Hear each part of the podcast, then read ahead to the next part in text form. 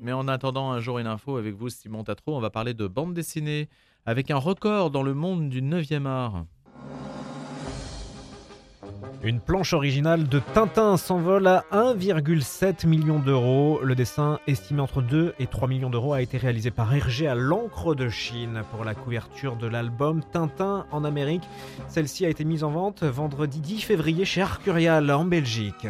Et Tintin, c'est toujours un succès permanent. Est-ce que vous pouvez nous en dire davantage, Simon, sur cette planche?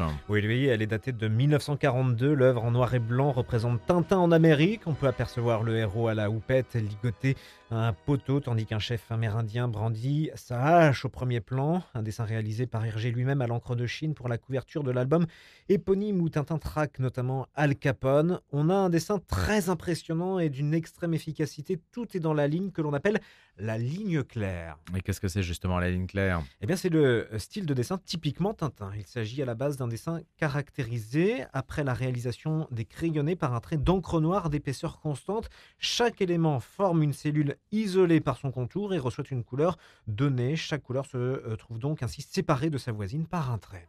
Pour autant, cette planche de Tintin, Simon Tatro, donc de Tintin en Amérique, hein, n'arrive pas sur la première marche du podium des ventes aux enchères. Oui, si le résultat de Tintin en Amérique ne dépasse pas son estimation basse de 2,2 millions d'euros, elle reste loin du record de la couverture gouachée du Lotus Bleu 1936 vendu à 3,2 millions d'euros en 2021. C'était toujours chez Arcurial. Et tout cela confirme que le marché du 9e art a le vent en poupe. On ignore qui a acheté euh, ce grand dessin à l'encre de Chine, mais on espère le revoir bientôt à l'occasion ou d'événements publics. Il reste une image emblématique des aventures de Tintin qui est encore aujourd'hui en couverture du célèbre album. Merci Simon Tatro et Saoupette pour nous parler du Tintin et puis de la bande dessinée en règle générale. Le mercredi de cette planche exceptionnelle donc qui s'est envolée à 1,7 million d'euros.